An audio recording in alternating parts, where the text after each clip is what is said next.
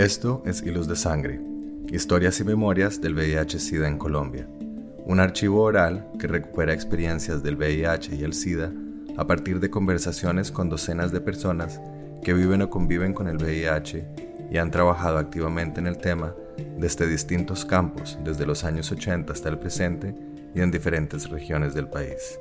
Yo soy Carlos Mota. Y yo, Pablo Bedoya.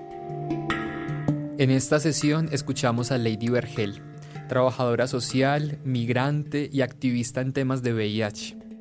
Lady reflexiona en torno a la experiencia de vivir con VIH en Colombia, a las dificultades que presenta el sistema de salud en el acompañamiento y tratamiento de personas seropositivas, así como también a las particularidades de ser una mujer cisgénero heterosexual seropositiva con una discapacidad.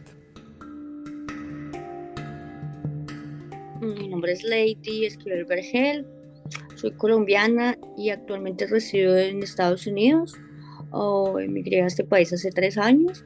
En mi país ah, me formé como trabajadora social, ejercí mi profesión en diferentes ámbitos, en la parte de, poblaciones con discapacidad, personas con VIH, ah, adultos, niños, bueno, diferentes poblaciones en condición de vulnerabilidad. Y también estudié una maestría en desarrollo social y educativo en la que este, pues, desarrollé, valga la redundancia, una tesis eh, de investigación en torno al tema de la atención de las mujeres con VIH en el Plan Nacional de Atención, ya se me olvidó cómo se llama, Plan Nacional de Atención a las Personas con VIH que existe en Colombia. Eh, y bueno, pues eh, digamos que toco este tema porque es como lo último que hice respecto a, a esta, a este, a esta situación, pero realmente el tema del VIH lo conocí una vez fui diagnosticada cuando tenía 15 años, absolutamente desconocimiento total del tema. Ah, digamos que pues fue un poco difícil porque estoy hablando de casi 18 años atrás, actualmente tengo 33 años, fui diagnosticada a los 15. Entonces, pues en esa época aún o sea, ya existían unos avances en cuanto al tema de discriminación, en cuanto al tema de desinformación, pero sin embargo era bastante denso, desde la parte médica hasta de ahí para adelante todo lo que quiera venir. Uh, conocí este tema, lo que te digo, el diagnóstico fue así, de un momento a otro, porque simplemente fui a Bogotá a hacer un tema médico de, las, de unas prótesis, porque también nací con discapacidad, tengo ausencia de brazo y de pierna izquierda, y viajaba a Bogotá a hacerme mi prótesis del pie. Pero allí me enfermé y tuve una recaída, inmediatamente bajé de peso como no sé cuántos kilos. So, estuve allí hospitalizada como unos ocho días y a los ocho días mi diagnóstico fue VIH positivo. Entonces, bastante difícil porque, pues lo que te digo, primero era una niña, apenas ni siquiera entendía el tema de la sexualidad, ni nada del tema de enfermedades de transmisión sexual, nada de orientación frente al tema de prevención, en absoluto, desconocimiento absoluto del tema y pues encima de todo, toda la carga social, mm, de alguna manera también todo un choque con mi familia, pues porque es difícil, es difícil afrontarlo y más siendo una joven que no sabía nada del tema y la parte médica fue bastante agresiva en esa época. Los médicos eran, no sé, siento que aún todavía existen, pero ya es menos el tema de la inhumanidad frente, al, frente a cómo darnos el diagnóstico, frente a la explicación de estas cosas. y fue un proceso bien difícil. Realmente pasé por todas las etapas, de, desde la negación, de, desde el desconocimiento, negación, aceptación, resistencia y luchas, que fue lo que terminé pues siendo ah, activista en Colombia. Me, me, fui visible muchos años, estuve formando parte de la red de jóvenes positivos de Colombia y también estuve formando parte de la red de jóvenes Latinoamérica, de, ¿cómo es? Del Caribe y Latinoamérica. Y bueno, estuve en varios como eventos, conferencias y cosas así que hacían a nivel nacional e internacional, pero legalmente retirada del tema por muchas situaciones. Y pues ahorita aquí es como un poco más difícil hablar, o sea, hablar del tema no, no, no tanto como la situación como se vive aquí es muy diferente, el tema del diagnóstico se trata absolutamente diferente, cuando yo llegué aquí venía muriéndome literalmente, tenía mis defensas por el piso, la carga viral súper elevada, con muchas, con muchas este, situaciones médicas difíciles, pero cuando llegué aquí la cosa cambió absolutamente, porque todo el tema de atención médica, el tema de, de apoyo es muy, muy distinto a lo que uno vive en Colombia. Y en cuanto a la medicación, pasé de tomar nueve pastillas en Colombia a tomar solo una. Entonces ya partimos de ahí que hay una gran diferencia en toda la temática. Yo te puedo decir que fue lo más cruel que yo viví en mi vida. Fue uno de los escenarios más difíciles porque digamos que, bueno, yo nací en un pueblo donde técnicamente no, hay, no existía en aquella época la educación eh, respecto al tema sexual. Entonces, claramente estaba absolutamente perdida, sabía, tenía una vida sexual, pero nunca había tenido un una conversación con alguien, una orientación, nada. Y a mí sencillamente la tipa que fue a darme el diagnóstico me dice, ah, es que usted, usted salió VIH, usted tiene VIH. Así, y yo quedé como, ¿what? ¿Qué es eso? Fue lo primero que yo pregunté, ¿qué es eso? Y bueno, viene todo el tema del choque y de la crisis familiar, porque pues digamos que mi, familia, mi mamá vivía en el Tolima y tú pues la llaman, más una mujer que no ha tenido como posibilidades de estudios, o sea, tiene poca información, tenía en aquel momento, porque hoy en día doy gracias a Dios, pues de alguna manera el haber tenido el diagnóstico y haber transitado por todo este tema de la resistencia y de la lucha social, le generó a ella conocimiento y conciencia de, de este tema. Y hoy en día habla con mucha claridad. Cuando escucha a alguien que tiene errada la idea, me dice, oh, yo escuché y murió tal persona y, y yo les expliqué que no era así. Entonces, bueno, fue fuertísimo para ella porque imagínate, la hija le nace con discapacidad, encima de todo con VIH, y encima de todo, pues tú sabes, todo lo que implica el tema del, de la discriminación social, es la hora que digamos que en el pueblo donde yo nací, no son pocas las personas que saben de mi diagnóstico y de mi familia, ya por boca mía, realmente como tres personas, ya de boca de ellos se extendió y bueno, eso fue, es otro tema, porque pues realmente eso, tú sabes, es un tema muy personal, uno decide en algún momento de la vida ser visible, como hay muchas personas que mueren siendo invisibles. Y, y eso es más, pues, digamos, de alguna manera es mucho más difícil, porque el hecho de ser visible te hace a ti de alguna manera, no sé, quizás empoderarte o quizás generar como sensibilización, conciencia, pero cuando uno no, o sea, uno no puede ni siquiera hablar con nadie de estos temas, es muy, muy complejo.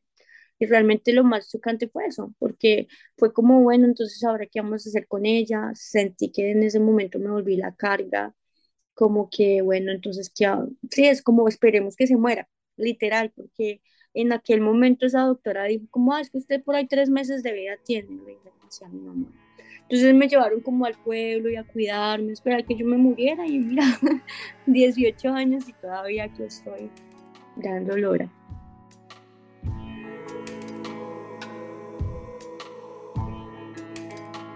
Pues mira que es más que todo todo lo que gira en torno a los tabús, la falta de información, o sea, realmente empezando porque literalmente es algo que y aún existe en este país, ha sido un poco difícil porque todavía la gente habla, ah, es que tiene SIDA, y dice como, hey, wey, wey, wey, SIDA es una cosa, VIH es o sea, es como el resultado de, y empieza uno como a explicar, pero eso era lo más denso, digamos, el tema de pues de toda la el miedo, es más como toda una ideología de miedo que se construyó alrededor del VIH, porque realmente es como si usted come en ese plato se va a enfermar y ay, es que él es el entonces no lo abrace o y así, de alguna yo me acuerdo mucho que al comienzo, las primeras semanas mi familia me tenía un pocillo aparte, un plato aparte, todo separado, o si yo usaba algo lo botaba y todo eso, digamos, eso fue lo más duro porque yo decía, o sea, yo ni siquiera entendía qué era esa enfermedad. Yo vine a entender este tema, te digo, quizás cinco años más adelante, cuando, bueno, entré a formar parte de, un, de una organización de personas LGBT en Colombia. Fueron ellos los que me educaron, fueron ellos los que mí me generaron conciencia de, mira, esto no pasa, es esto, no tengas miedo, podemos hacer esto, podemos hacer lo otro. Pero sí, realmente sí creo que si hablamos de la parte histórica, siempre hemos estado muy quedados en muchos aspectos. La parte médica, o sea, del, en cuanto al tema de, ética profesional y, digámoslo así, como sensibilidad o insensibilidad más bien, abunda a la fecha de hoy. Bueno, yo en este país afortunadamente no he sentido como ese tipo de discriminaciones, pero en Colombia sí, muchas veces, muchas veces me tocó ir donde una, una vez me tocó una médica que me dice, ah, es que yo, yo enferma, no me acuerdo de qué, me dice como, ah, es que tras de Ucotua con paperas, me acuerdo tanto esas frases, o sea, como que encima de que tiene esto, tiene esto, y yo decía como, güey, ¿qué pasa? No, pero más que todo eso, la parte de desinformación desde la parte, desde el equipo médico, porque también se tenía mucho tabú, la persona que, la primera persona que me trató, digamos, como médico, ay, no me acuerdo, eso era ya una señora súper grosera, como que uno entraba con miedo, y digamos el tema de la amenaza, en, en mi caso siempre fui reácida al tema y tomé, duré mucho tiempo inadherente a mi tratamiento, o sea, yo duré como unos 6, 8 años sin tomar medicina porque le cogí bronca a las juntas médicas, le cogí bronca a los médicos que me atendían. O sea, era como cada vez que uno llegaba salía más destruido y de eso no se trata. O sea, la idea es que tú independientemente de la experiencia, porque todas son diferentes, pues por lo menos que el médico, bueno, yo sé que algunos ya creen que eso es fatal y quizás todavía existen personas que creen que este es el fin, ¿no?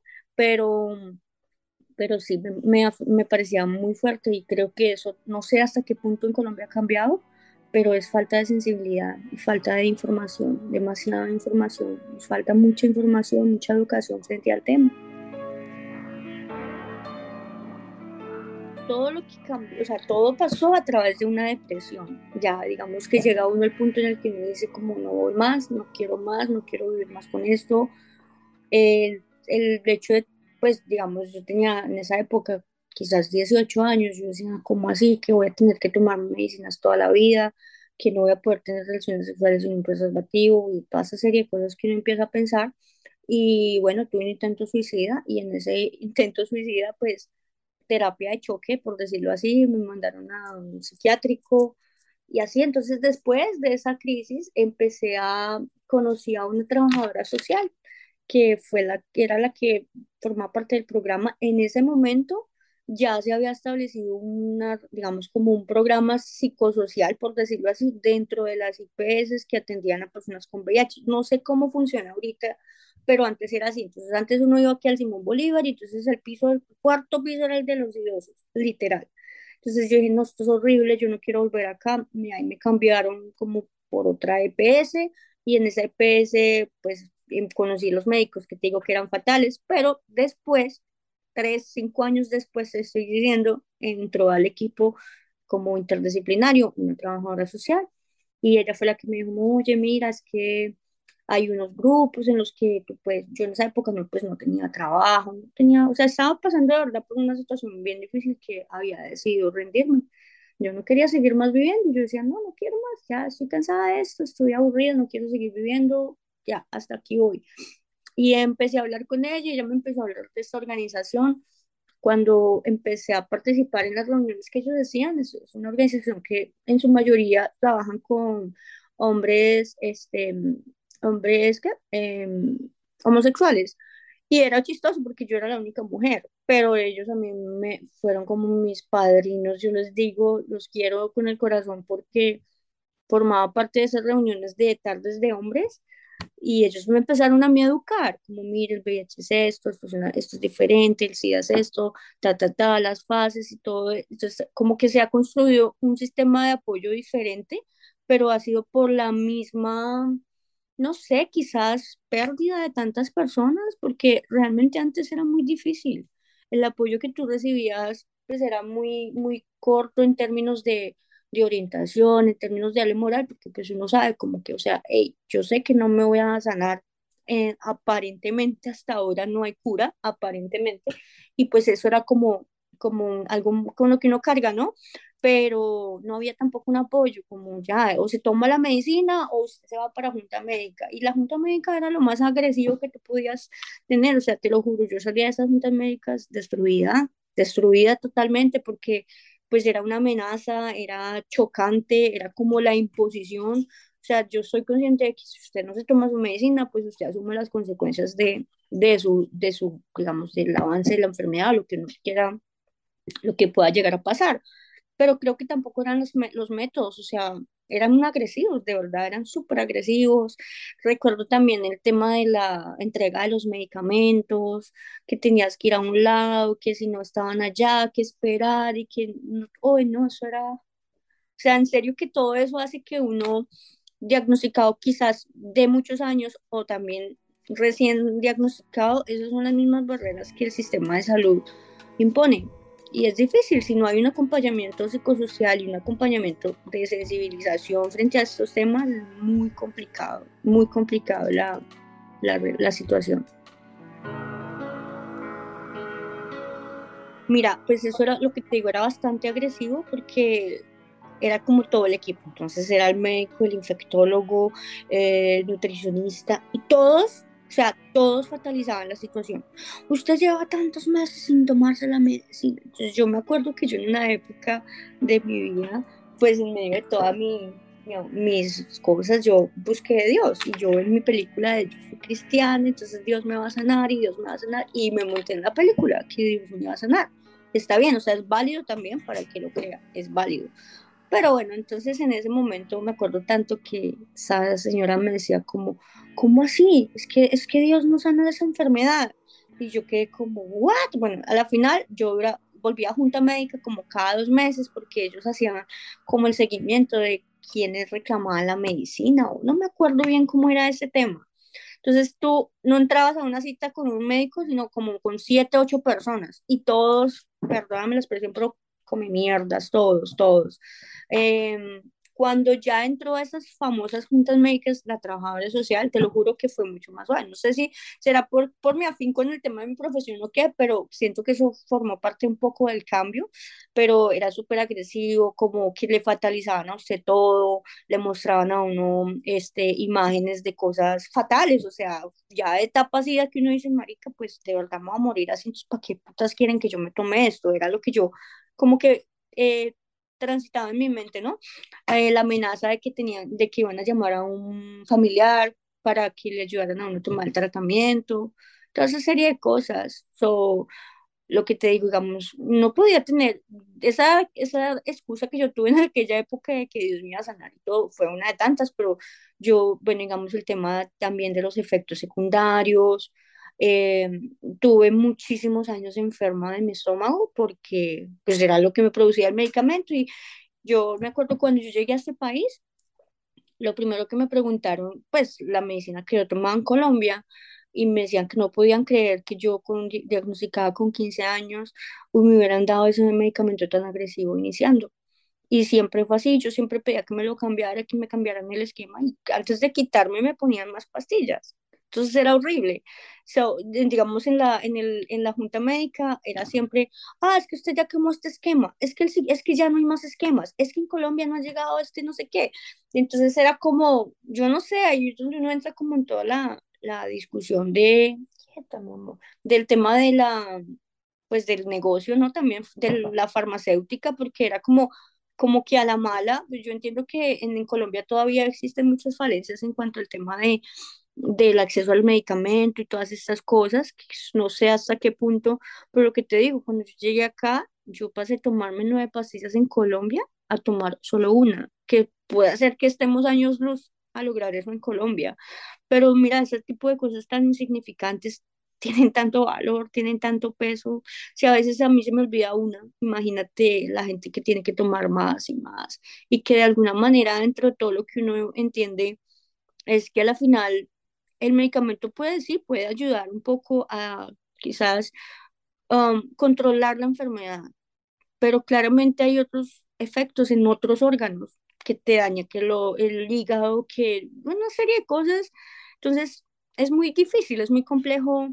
Eh, es, no sé si aún se maneje este esquema o sistema de juntas médicas, pero de verdad que eso creo que eso pudo haber hecho perder a mucha gente la vida, ¿no? O el, o el deseo de seguir luchando con eso, ¿no? Porque pues a la final se vuelve una lucha personal y es una lucha política y es una lucha también, pues, digámoslo, social, porque hay muchas cosas que aún faltan.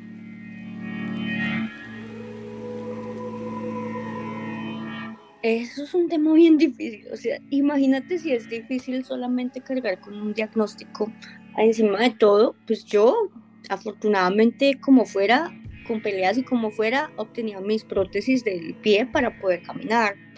Pero había casos en los que me acuerdo tanto, recién cambiaron como, nos cambiaron de sede y había una de, los, de las personas que yo empecé a conocer en estos, grupos, porque después de eso hicimos grupos de apoyo bueno, eso es otro rollo ahí.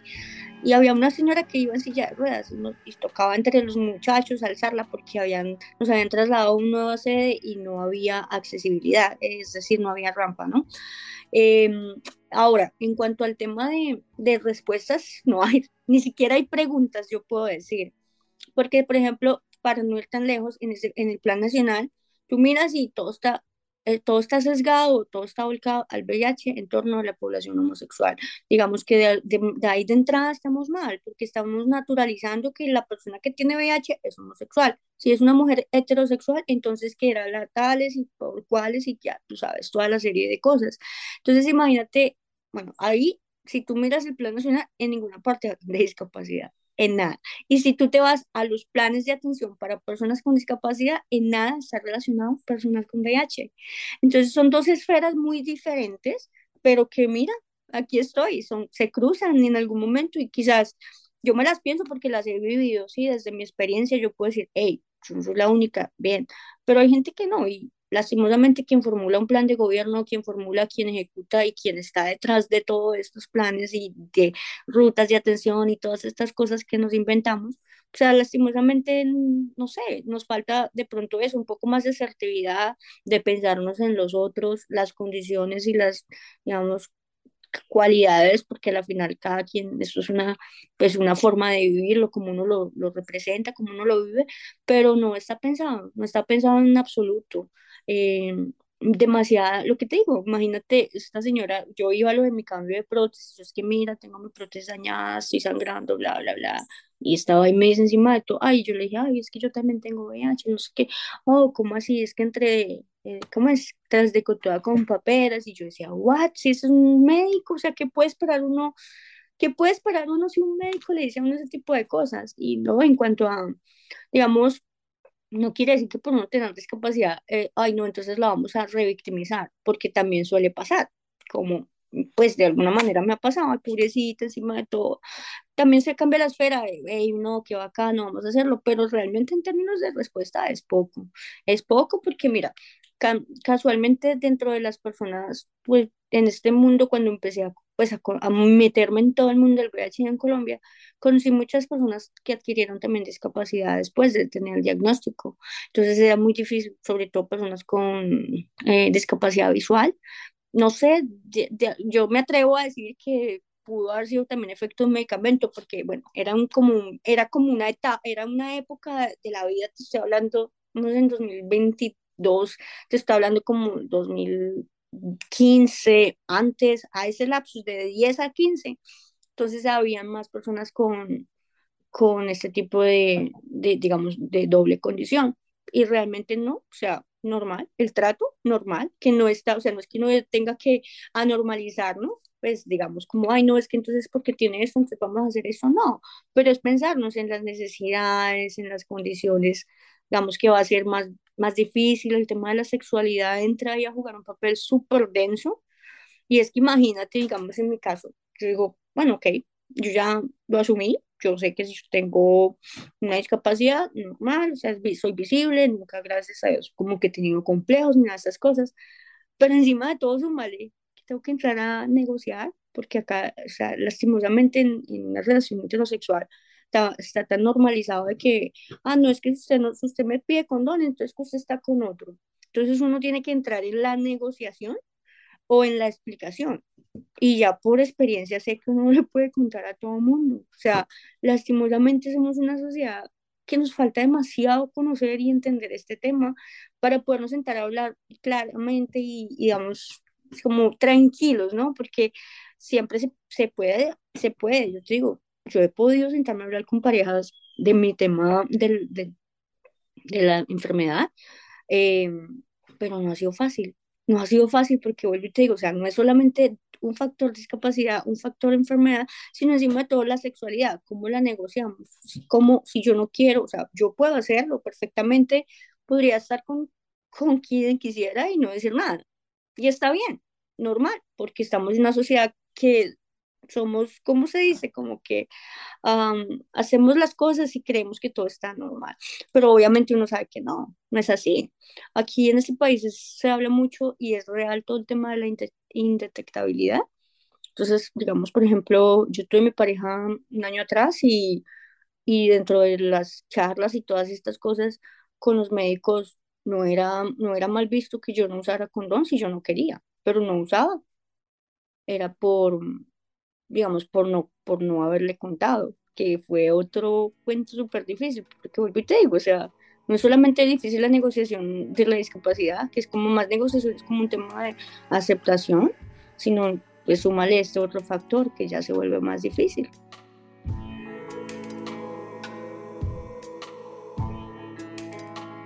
El simple hecho de, de ver pues la mayoría de mujeres eran mujeres eh, heterosexuales, eh, cisgénero, como dices tú, este, que habían sido infectadas por su pareja estable. Entonces, eh, pues, o habían sido abusadas en el contexto de la, de la violencia em, que se movía, digamos, en esa zona del país. Sobre todo me recuerdo mucho las de Buenaventura, que eran mujeres que por, por la misma pues, situación de pobreza que vivían, decidían acostarse pues, si llegaba el paramilitar o si, o si llegaba el, militar o si llegaba, la, bueno, o sea, cualquiera que fuera del grupo, por decirlo así, armado, eh, en algunas ocasiones eran abusadas, violentadas, mataban a sus esposos y las violaban y habían casos de mujeres que habían adquirido el virus de esa manera, como estaba lo que te digo, la señora, una señora, oh my God, recuerdo tanto, una señora como unos 60 años, una señora muy mayor, y ella se vino a enterar de, de que tenía VIH porque tuvo que cuidar a su esposo literal en el lecho de muerte. Eh, mujeres que habían sido, pues, que también habían ejercido el trabajo sexual y en muchos casos, pero lo, lo, lo agobiante de esta situación es que realmente son olvidadas, o sea, son lo que tengo tildadas, porque partimos de la realidad construida y es que la persona que tiene VIH es el homosexual, ¿sí? Si tú, si tú eres hetero y si tú, o tú tienes otra condición, anyway, lo que sea, está mal visto y una vez entra el señalamiento y el juzgamiento. Entonces, mira que es muy duro la, la, las cosas porque somos, empezamos a asumir cosas, ¿no? Entonces hay, hay, hay verdades absolutas, como que Usted, si usted tiene VIH, usted se va a morir. Es que si usted tiene VIH, usted no va a poder conseguir otra pareja. O si usted tiene VIH, no va a volver a tener hijos. Eso me parece supremamente cruel. Es demasiado cruel esa realidad que vivimos las mujeres. Porque a la final, bueno, el hombre, ok, el hombre sigue, continúa con su, con su vida sexual. De hecho, a mí me, me, me transmitió el virus una persona que sabía que lo tenía. Nunca me dijo nada, pues yo era una niña. Él sabía, llevaba años viviendo con el diagnóstico. Yo me vine a enterar por su mamá, que me llamó a contarme y a pedirme perdón por lo que su hijo había hecho. Y son muchos casos, o sea, son casos que realmente de, verdad le portan a uno el corazón, porque mujeres que por un, tener pan y agua de panela para darle a sus hijos se acostaron con esta persona y resulta que era la persona que había llegado a infectarlos al pueblo y no era solo una mujer, sino varias. Y encima de todo se suma toda la problemática que te digo, digamos, de la vulnerabilidad, de la falta de plata. Ellas tenían que llegar desde Buenaventura hasta Cali a reclamar los medicamentos. Y si no tenían plata para quedarse en Cali, era muy difícil. Si tenían la plata para quedarse en Cali, era dejar de comer una semana, por ejemplo. Eran, o situaciones muy difíciles en cuanto al contexto de, esa zona del Valle del Cauca y bueno, esa zona. Y pues en Bogotá ya tuve un acercamiento más con otras, realmente siempre en Bogotá, en los contextos en los que yo estuve, siempre estuve más rodeada de hombres, o sea, fueron, de hecho, el, el encuentro nacional que hicimos, de, el primer encuentro que se hizo nacional de, de jóvenes con VIH, solo eran dos mujeres, una chica que era hija de una señora que tenía VIH, que tiene una fundación allá en Medellín, y yo, no habían más, el resto eran solo chicos. Entonces, digamos que ya, bueno, ahí es donde yo empiezo a decir, bueno, ¿y qué pasa con las mujeres? O sea, ¿cómo está leída, cómo, qué lectura se está haciendo de este tema y qué respuestas? Vuelvo y te digo, porque una cosa es la lectura que yo hago y que puede estar totalmente errada de la realidad, pero ¿qué respuestas se nos está dando?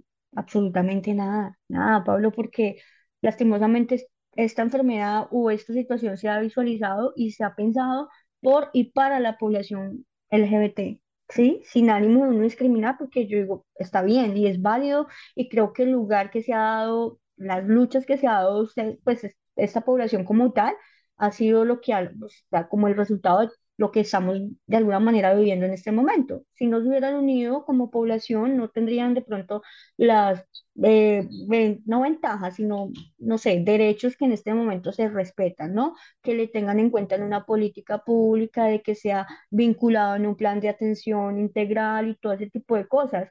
Pero ¿qué pasa? Las mujeres no. Las mujeres nos, es más el miedo, yo creo, por lo mismo que vuelvo y te digo, todo este tema de la falta de, información, o sea, muchas mujeres en, en, en el contexto de, de, las, de los grupos de, de apoyo y esas cosas, absoluto silencio, desconocimiento, porque viene toda la carga, la carga social, ¿no? Lo que implica la enfermedad, pero encima de todo, el miedo que uno construye alrededor de cada una de las realidades mi realidad, o digamos, lo que te decía, no, mi miedo es, oh my God, ahora encima todo que me falta una mano, me falta un pie encima de todo esto, yo cómo voy a hacer, y que, o sea, terrible, que hasta termina uno aceptando quizás relaciones o situaciones que no son dignas de uno, pero uno por el miedo a volver a empezar y volver a contar y volver a tener que vivir este cuento, uno como que dice, ok, yo me quedo aquí, estoy en zona de confort y, y digamos que en mi caso, en algún momento de mi vida, pero conozco el caso de muchas mujeres que se quedaron ahí y lastimosamente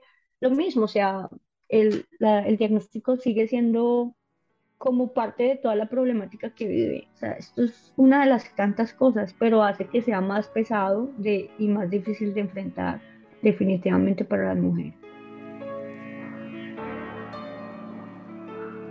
Yo pienso que estamos muy quedados en muchos temas. Lastimosamente Colombia o sea, estamos quedados en temas desde la investigación hasta el tema médico, de solución médica, no sé cómo sea el término correcto, pero, pero vuelvo y te digo, o sea, pasar de tomar nueve, siete, ocho pastillas a tomar una, esto ya es eh, demasiado. ¿Y qué pasa? Pues claramente ahí yo creo que en, ya hablándolo en un término más, más de, de toma de decisiones, estamos jodidos es porque siguen siendo los mismos formulando las mismas propuestas de siempre, el mismo grupo, entonces vamos a hacer un plan de gobierno, entonces la misma reunión, el mismo, uh, la reserva en el mismo hotel, el mismo cóctel, la misma cosa, y vamos a seguir en la misma conversación.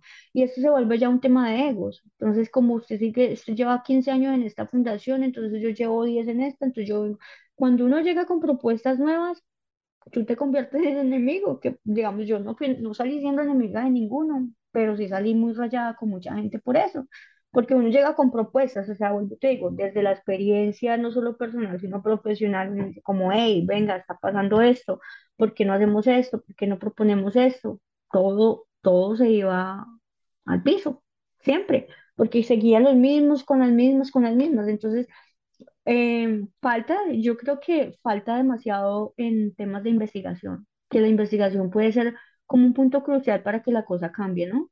La investigación está ligada a la educa está, con está, ¿cómo se dice?, asociada a la educación, a todo el tema, pues, de, de desmitificar el virus, em, pero para eso necesitamos un soporte, ¿no? De la investigación, las mismas personas que, o sea, existen otros, eh, otros países que pueda que de pronto no tengan los recursos de inversión para todo el tema presupuestal de, de medicación, pero tienen, y tienen inversión en investigación y eso hace que la investigación les lleve a buscar ayudas de otros lados. En Colombia no.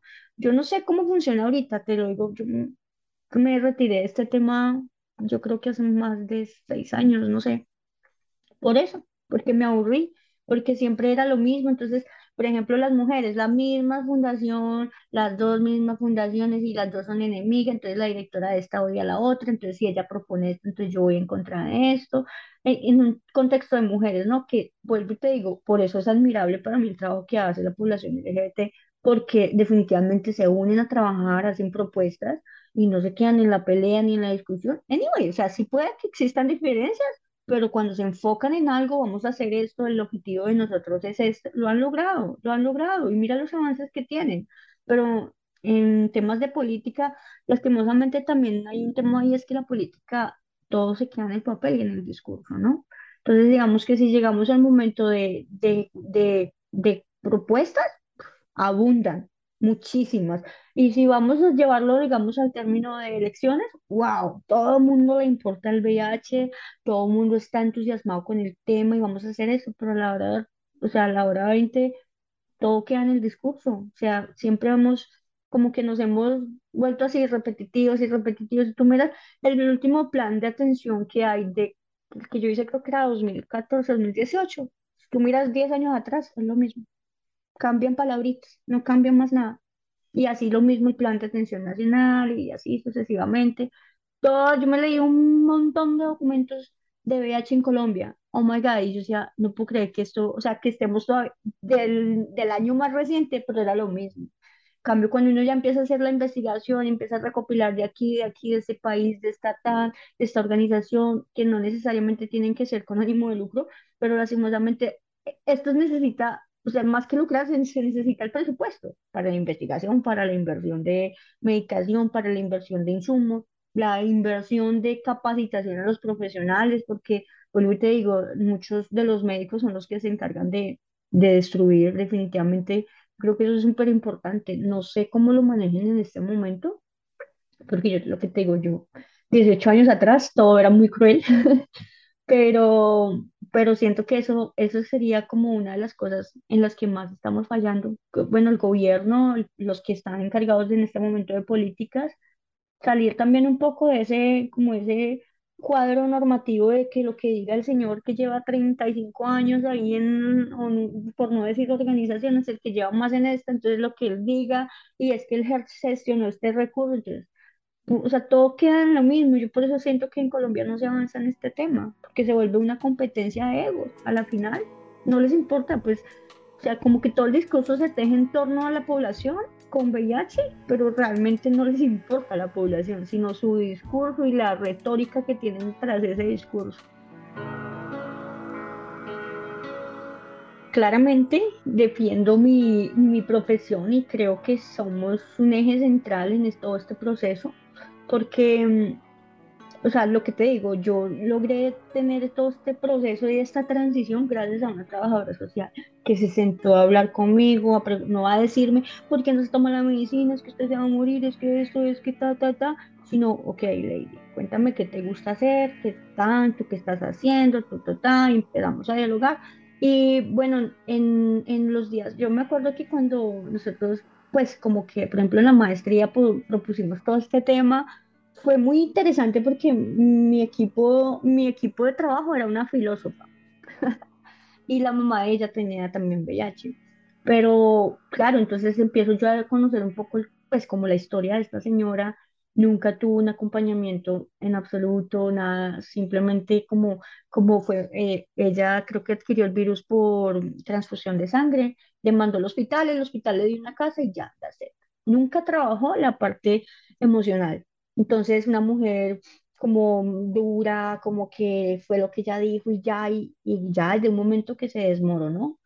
¿Qué pasó? Que nunca tuvo un acompañamiento psicosocial. Y yo creo que eso es elemental desde el día uno, o sea, desde el día uno hasta el último. Si uno pudiera tener constantemente a alguien que, que esté, y, realmente el trabajo social, más allá del, del sesgo que tenemos como profesión, yo creo que todos podemos ejercerlo. O sea, el trabajo social es escuchar, el trabajo social es brindar herramientas, apoyarle, quizás con información, con cosas que uno a veces solo no se atreve a hacer y es demasiado importante también que hoy en día se hable en la academia de estos temas.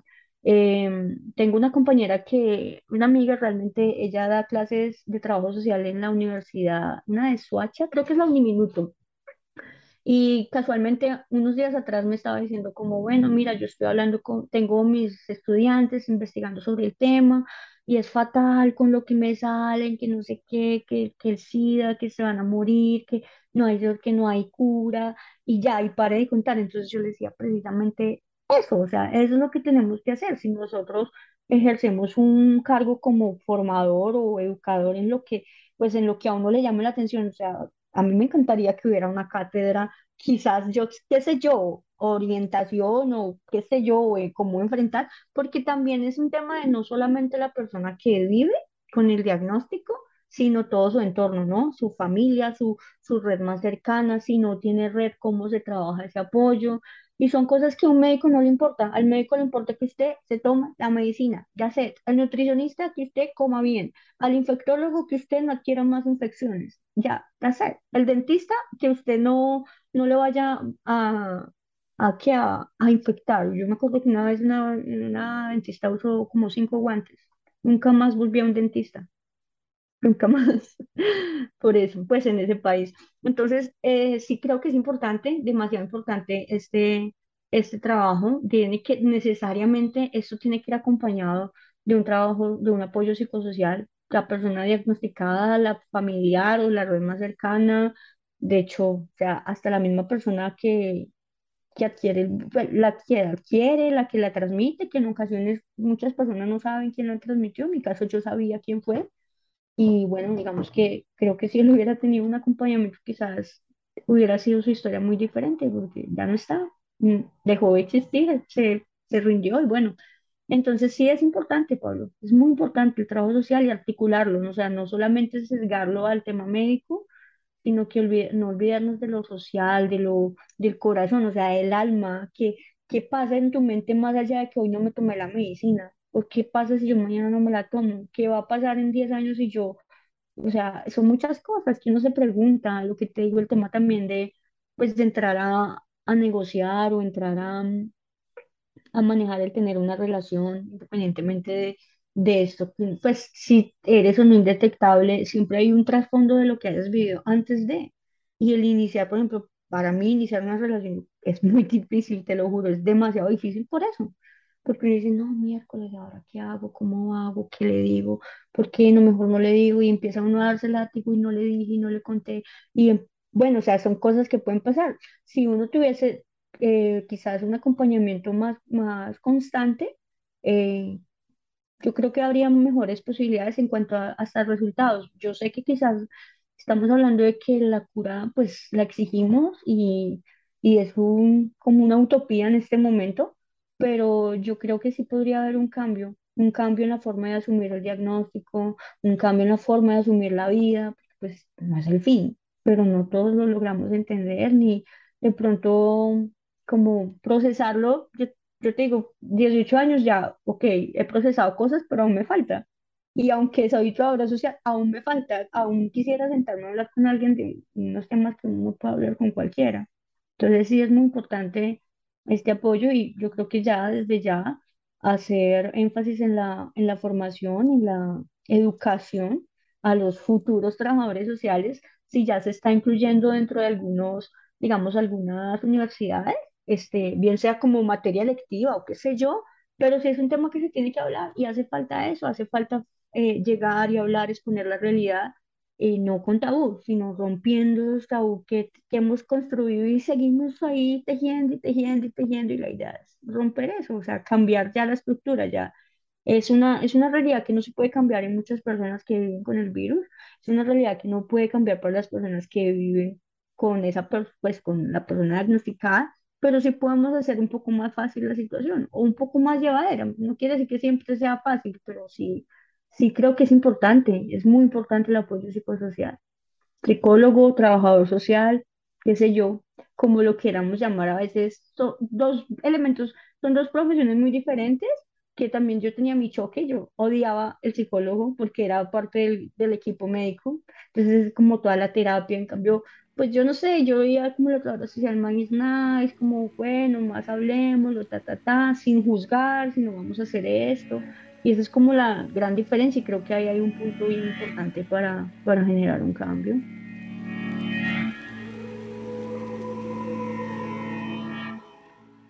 El migrar fue una decisión muy difícil que, digamos que transité por todas las, las cosas duras al momento de tomar esa decisión, pero nunca pensé en esto, o sea, nunca pensé cómo voy a enfrentar la enfermedad. Y fue lo primero que me tocó llegar a enfrentarlo. porque pues yo llegué muy mal, yo llevaba más de tres años sin tomar medicina, este, mal, muy enferma, me detectaron algo así como un cáncer de cuello uterino, inmediatamente, o al momento en que yo me empecé a enfermar, pues afortunadamente en ese, en ese momento tenía una persona que pues sabía mi diagnóstico, me apoyó y me ayudó a conseguir pues como una red de apoyo. Es demasiado distinto, demasiado distinto, Pablo, porque digamos, aquí es totalmente Primero es, es ab- absolutamente distinta nada más la forma, el lugar en el que tú entras, ¿ya? Eh, súper buenas personas, digamos que tú llegas con, encima que uno llega con la, pues como con todo el dolor, porque pues migrar y dejar todo así como si nada no es fácil, dejar mi carrera, dejar mi, pues mi familia, mi profesión, mi trabajo, todo, y llegar aquí sin nada y encima todo enferma. Entonces dije, miércoles, hasta aquí fue, yo no aguanto esto. Pero mira que no, gracias a Dios conocí mucha gente que me apoyó dentro, de- hay pues casi todo, estoy como en tratamiento desde que llegué y lo primero es eso, le hacen a uno pues el, examen, le chequean a uno cómo están los CD4, todo, esta- todo este tema y conocer el esquema médico que había tratado. Vuelvo y te digo, ahí es donde empieza como, bueno, ¿por qué a usted le dan un medicamento tan fuerte siendo apenas un adolescente de 15 años y todo ese cuento? Y entonces em- es, ahí uno se empieza a dar cuenta de cómo de alguna manera sí estamos mucho más avanzados en términos de ciencia, en términos de investigación, y, y empiezan a decir, bueno, si tomaste este, entonces este te puede hacer efecto con este, tanto, y de- duraron como unos 20 días para decirme qué medicamento me iban a dar a la final me dan solo una pastilla y, y ya, de ahí todo se transforma, todo se transforma porque mm, tú puedes eh, de alguna manera estar un poco más tranquilo. Sí, digamos en mi caso, yo, yo sé que me la tomo como la pastilla de dormir, ya, ya sé, pero no estoy como con, ay, se me olvidaron, se me olvidó esta, la del almuerzo, se me olvidó esta, ahora tengo, ahora tengo sueño. No es fácil porque tú migras acá y empiezas desde que te- tienes que tener un traductor. O sea, yo llegué acá y yo sabía inglés básico. Claro, y uno quiere expresar todo eso que uno a veces trae en su corazón y bueno, empieza todo el apoyo. Tengo el apoyo de una trabajadora social que ha sido un ángel. Todos los médicos han sido, me han visto transitar por un montón de cosas difíciles también que he tenido que pasar aquí. Pero mira, hoy por hoy llevo más de dos años casi indetectable. En cuanto a medicamento, me lo mandan a mi casa, no tengo que estar como ir por allá a la farmacia, no sé qué, voy a control cada seis meses. Apenas llegué, solo me tocaba ir cada mes porque era bien difícil, mi carga viral estaba muy alta, muy, muy, muy, muy alta. Y mis CD4 estaban por el piso, o sea, no tenía más de 20 CD4. Entonces, Pues es una, una decisión muy difícil, pero en este, yo digo que en este momento creo que relacionado con el diagnóstico ha sido lo mejor, porque si yo no hubiera venido para acá, yo no sé cómo hubiera terminado en Colombia, am, si no era por una cosa era por la otra, porque siempre pues el tema de las prótesis y todo esto, y aquí ha sido bien bonito en cuanto a todo el tema de la información, las redes de apoyo, es increíble, mira, aquí te pagan a ti hasta para que vayas a la cita médica, o sea, te pagan en términos del taxi, te, te ponen un taxi, a una época que pues yo no tenía trabajo, no tenía nada, literal nada, no tenía nada, nada. Este, le apoyan a uno con tarjetas para comprar comida o que a veces le dan a uno cosas para útiles de aseo, que los condones, usted llega a la allá a la clínica y los condones están en toda la entrada, usted coge los que usted quiera, muchísima información de organizaciones que, mm, que apoyan este tema. Entonces, estamos muy quedados en Colombia realmente. Me siento feliz porque, lo que te digo, claramente ellos me han apoyado a mí demasiado, pero de fondo me da mucha tristeza porque sé cuántas personas están ya viviendo la situación como yo la vivía. Y a veces uno ya, uno ya pierde la esperanza de muchas cosas, Pablo. No quiere decir que aquí todo sea color de rosa, también hay cosas difíciles, también hay situaciones muy complejas que uno tiene que enfrentar por el hecho simplemente de emigrar, de no saber el idioma, de volver a empezar, porque así tú tengas las- la profesión, los estudios, la experiencia que tú tengas, y tú no sabes inglés, y tú no tienes validado tus estudios, y tú no homologaste, aquí no eres nadie, tienes que empezar de ceros.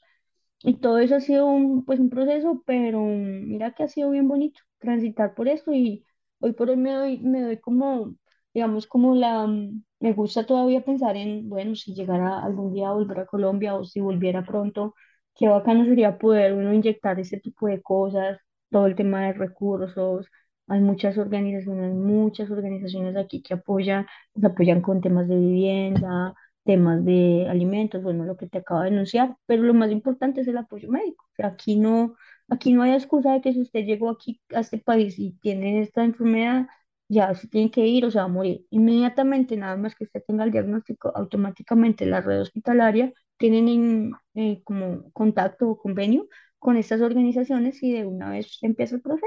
Pues, digamos, es mi caso, no sé, yo no sé cuántas personas o cuáles hayan sido las experiencias de otras, pero el mío fue así y hoy en día yo digo que ellos son como mis ángeles porque me han apoyado en todo para las situaciones que me han tocado. Nunca, nunca me han dicho no. O sea, en todo, así sea cosas muy difíciles, me han apoyado a mí hasta en mi proceso migratorio, me ayudaron con abogados, me han apoyado con lo que te digo, todo este tema de ah, hasta para el trabajo, recomendaciones, me- eh, eh, recomendaciones y cosas así. Entonces ha sido muy bonito, ha sido un proceso bien bonito después de, pues, del dolor que uno siente, ¿no? De partir, dejar todo, pero es volver a empezar y es y es como reinventarse, ¿no? Y, y aquí de alguna manera uno tiene herramientas que en Colombia lastimosamente aún faltan. Estamos cortos en muchas cosas, falta de oportunidades, falta de, qué sé yo, de conocimiento, cómo se, cómo se, cómo se transita, digamos, en cierta manera este, el vivir con esto, ¿no?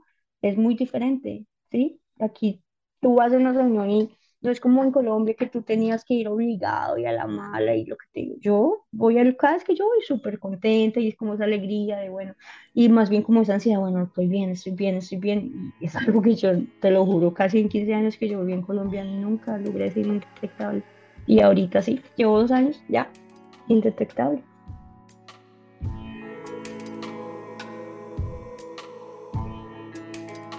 No, yo creo que no, y yo creo que precisamente es por eso, porque es falta de conocimiento. Yo quizás hubiera sabido que eso pasaba acá, me hubiera ido mucho tiempo atrás, te lo juro.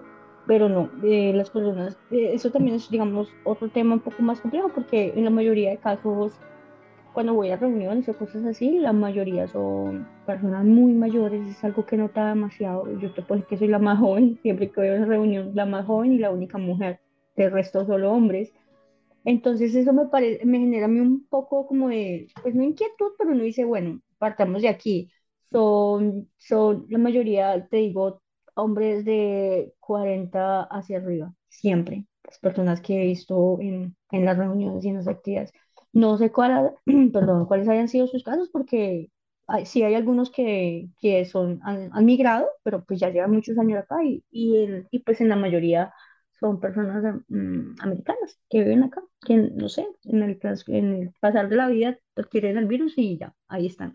Pero no, realmente no conozco a nadie que haya migrado por esta situación y si llegara a haber alguien que de verdad se sienta en crisis, yo puedo decir que eso es una buena opción porque pues aquí no se le niega la, como la posibilidad de, de vivirlo diferente, ¿no? Ya tú decides si te quieres montar en el tren y aceptar lo que te están ofreciendo, súper bien, bienvenido. Pero también hay gente que dice, no, no quiero, no me interesa y adiós. Terminaron pues mal. No, pues digamos que resaltar súper chévere lo que están haciendo, me parece muy interesante. Qué bacano que esto pueda trascender fronteras, que no se quede, digamos, lo que te digo, como en el discurso, como en la retórica, sino que uno pueda, pues, llegar más allá, ¿no?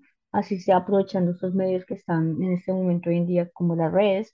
Em, y me parece que sí es muy, muy chévere, de alguna manera, que, que ustedes se tomen la, como la tengan en cuenta la posibilidad de escuchar el, el, pues, la historia de mujeres, ¿no? Porque, pues, yo no sé, yo, yo lo que te digo, estoy hablando desde mi experiencia personal y lo que viví en un contexto eh, profesional, pero hay muchas cosas, hay muchas historias por contar, hay muchas cosas de mujeres más duras que las que yo he vivido y con problemáticas triplemente, con cáncer, o sea, del VIH, el cáncer, discapacidad, una serie de factores. Entonces, bueno, sí, sí ha de ser esto una herramienta para poder iniciar con generar un cambio, una conciencia, qué sé yo, visibilizar. A veces nos cuesta ser visibles, es demasiado difícil por lo mismo, porque estamos cortos en información, estamos cortos en educación y ya, creo que es importante, súper chévere que tengan en cuenta a una mujer hetero para poder avanzar en ese tema. Y bueno, de, de mi parte también todo el apoyo desde acá, lo que pueda, con todo el gusto del mundo, con todo el gusto del mundo para, para continuar con esto. De verdad, muy chévere, muy interesante.